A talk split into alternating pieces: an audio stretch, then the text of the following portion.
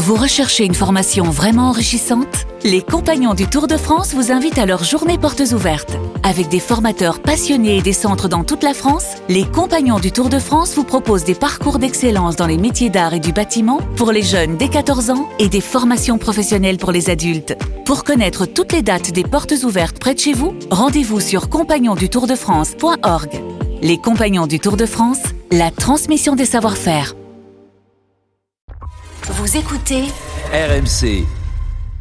RMC, C'est déjà demain. L'actualité des nouvelles technologies, c'est tous les jours sur RMC avec Anthony Morel. Bonjour Anthony. Bonjour Peggy, bonjour Mathieu. Le dernier week-end du salon de l'agriculture qui se transforme, nous dites-vous, en salon de la geek?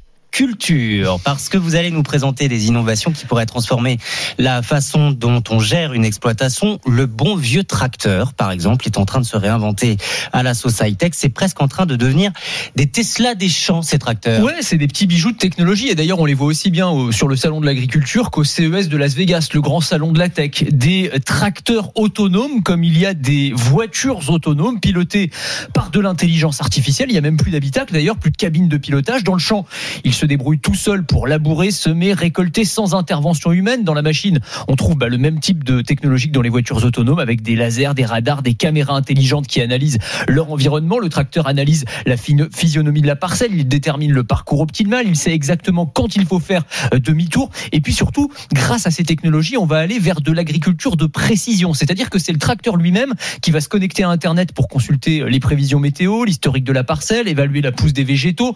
On va savoir exactement, et j'allais dire au centimètre près, où il faut mettre des pesticides, de l'azote. Euh, c'est intéressant évidemment d'un point de vue écologique. Il n'y a plus besoin Et d'agriculteurs au volant, là. Exactement. Potentiellement, on peut s'en passer et une fois que le tracteur a fini son boulot, eh ben, il envoie un petit euh, SMS à l'agriculteur pour lui dire j'ai terminé. Ce qui permet évidemment aux agriculteurs bah, de se concentrer sur euh, d'autres tâches et c'est tout l'intérêt. Alors ça, c'est pour la partie connectée, Anthony, mais ce qui est euh, très intéressant aussi, c'est la partie carburant, parce que le tracteur du futur tournera à la bouse de vache. Oui, alors il y a plein de modèles différents. Bah ouais, il y a des modèles électriques, des modèles à hydrogène, mais moi mon préféré c'est le tracteur qui carbure à la bouse, qui est alimenté Ouais. par du fumier. M'étonne pas que ce soit ou du lisier. Bah, je suis oui, oui, je suis très pipi caca. Qu'est-ce que Ouais, vous voulez? ouais. C'est comme ça. On va convertir ça en méthane liquéfié. C'est très sérieux. hein. C'est exactement les mêmes performances qu'un tracteur classique, mais avec des émissions en CO2 divisées par 5. Et ce méthane, on peut le produire localement, directement sur l'exploitation. Alors, il faut avoir au moins 100 vaches. On installe un, un méthaniseur, on appelle ça comme ça. C'est une sorte de station-service